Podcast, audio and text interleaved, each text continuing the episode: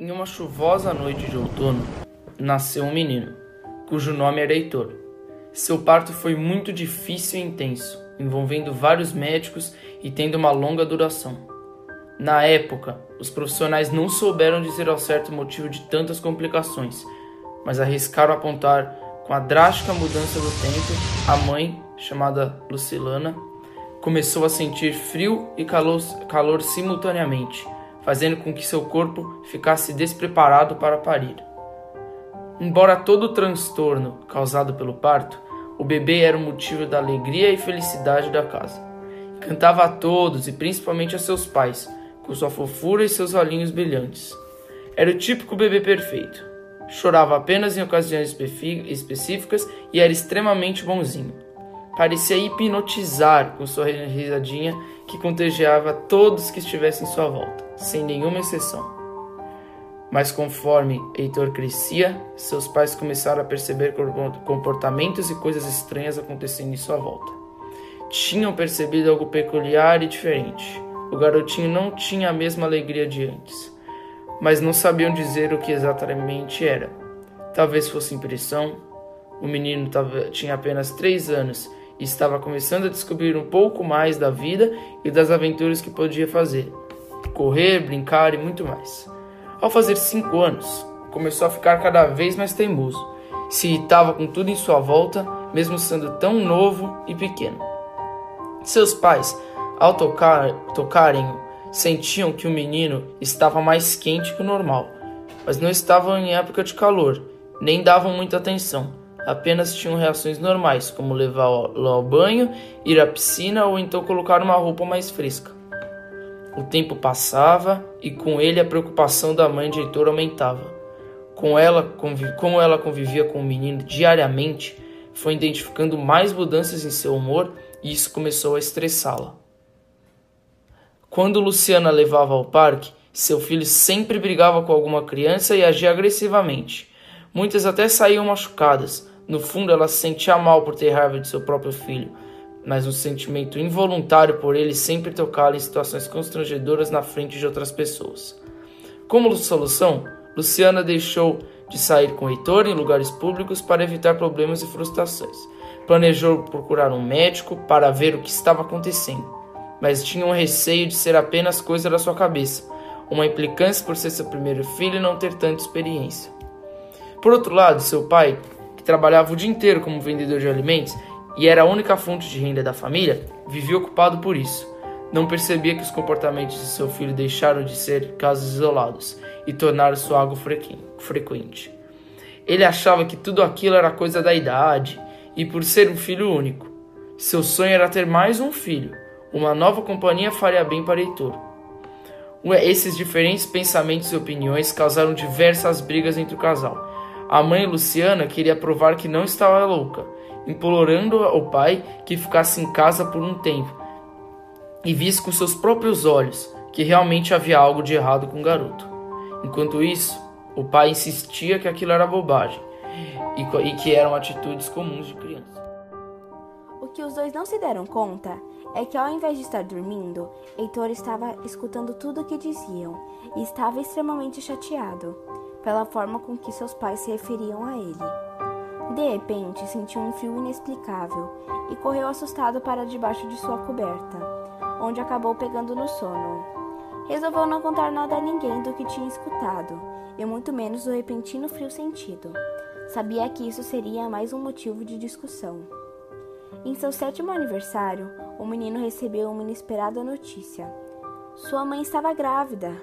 Para surpresa de todos, a criança que andava emburrada nos dias anteriores transpareceu muita felicidade e alegria, o que contagiou aqueles em sua volta, relembrando os velhos tempos de quando era um bebê. Esse clima agradável persistiu durante toda a gestação de sua mãe, que desistiu de levá-la ao médico devido a sua mudança de comportamento e acabou concordando com seu marido. Tudo aquilo vivenciado foi apenas uma fase ruim. A descoberta do sexo da criança foi outro momento muito especial e após saber que se tratava de uma menina, Luciana iniciou as compras para sua filhinha. Gastou tudo o que não podia, com roupas, brinquedos e decorações para o quarto. A parte que ela mais gostava eram os acessórios, pulseirinhas, laços e muitas outras coisas que deixariam a bebê mais dedicada e fofa. Sua chegada mudaria tudo, ajudando a deixar a convivência da família mais leve. Finalmente chegou o tão esperado dia. A linda Alice veio ao mundo. Diferente do que aconteceu com seu primeiro filho, esse parto havia sido muito mais leve e menos demorado. Luciana, por incrível que pareça, quase não sentiu dor e pôde voltar para casa bem rápido. Nas primeiras semanas, Alice deu trabalho, mas nada muito fora do comum. Em relação ao irmão, estava bem compreensivo e encantado com a sua irmã. Nem parecia a mesma criança de um ano atrás. Os pais, por saberem que Alice precisava de uma atenção dobrada, acabaram não sabendo dosar o tempo e a atenção entre seus filhos, muitas vezes deixando o Heitor de lado sem perceberem. De início, isso não foi um problema para o garoto, mas com o passar dos meses começou a se sentir esquecido, e ao invés de tristeza, sentia raiva.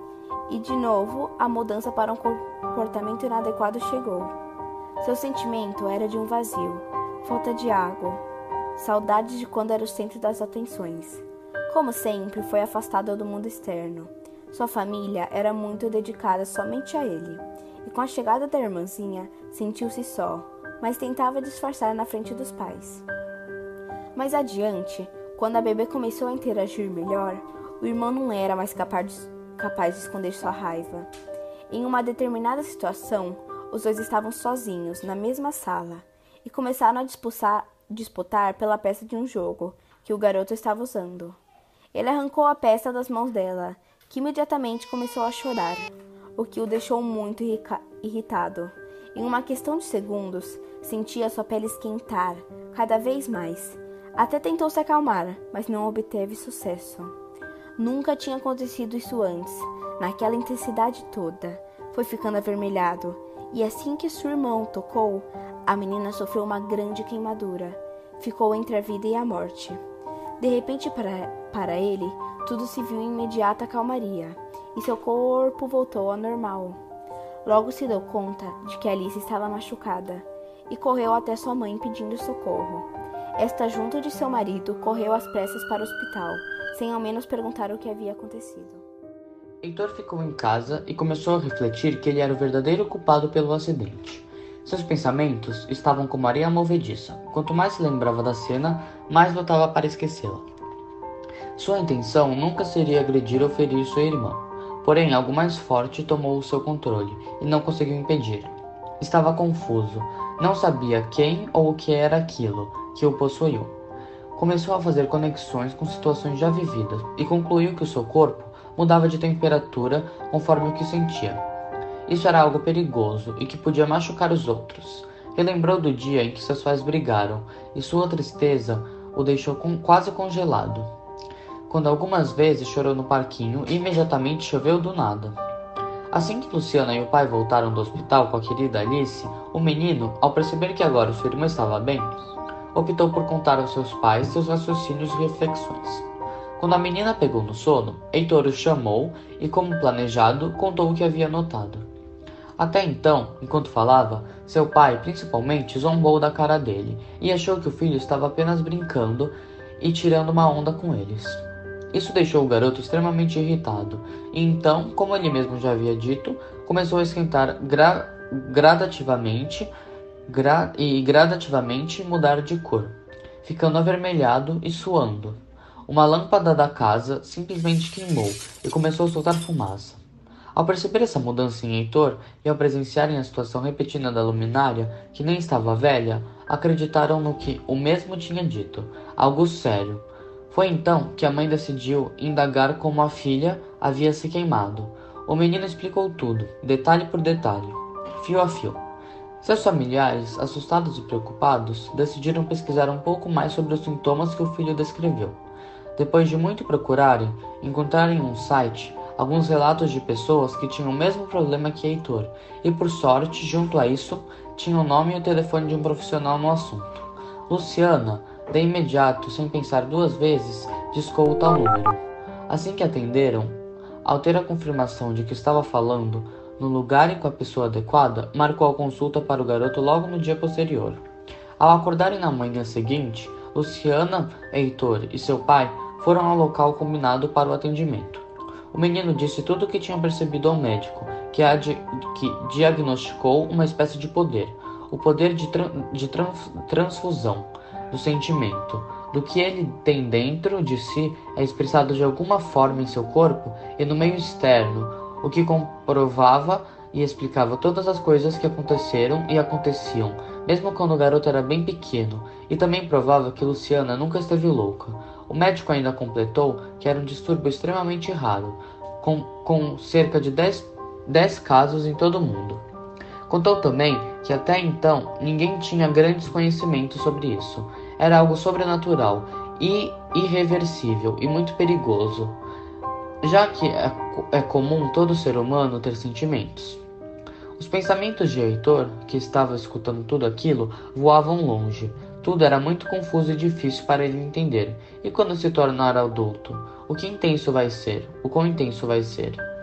Uma decisão triste e difícil de ser tomada estava por vir. Só o sentimento de uma mãe pode explicar o ato que Luciana estava prestes a cometer. Erro ou acerto? Voltar à vida normal ou apagar a chama do, de, de seu perigo? Seria correto colocar as pessoas em risco por sua própria felicidade? Eram muitas perguntas e dúvidas. No dia seguinte, Heitor se viu sozinho, no escuro, sem nada, sem ninguém por perto.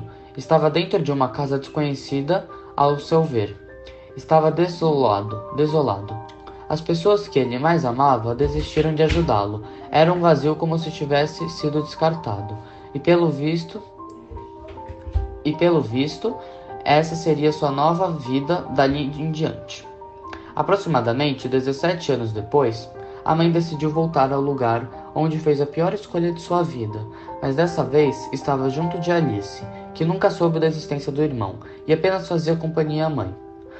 Quando as duas chegaram ao local, se depararam com um enorme buraco no chão e um pequeno pedaço no teto faltando. Não havia ninguém, então a jovem perguntou: Mãe, mas o que é tudo isso? E por que você está tão tensa? Este material foi produzido por Rafaela Ramires, Julia Einvler, Julia Pontes, Helena Erlovski, Manuela Deville Arruda, Bernardo Napo e Eduardo Loberto.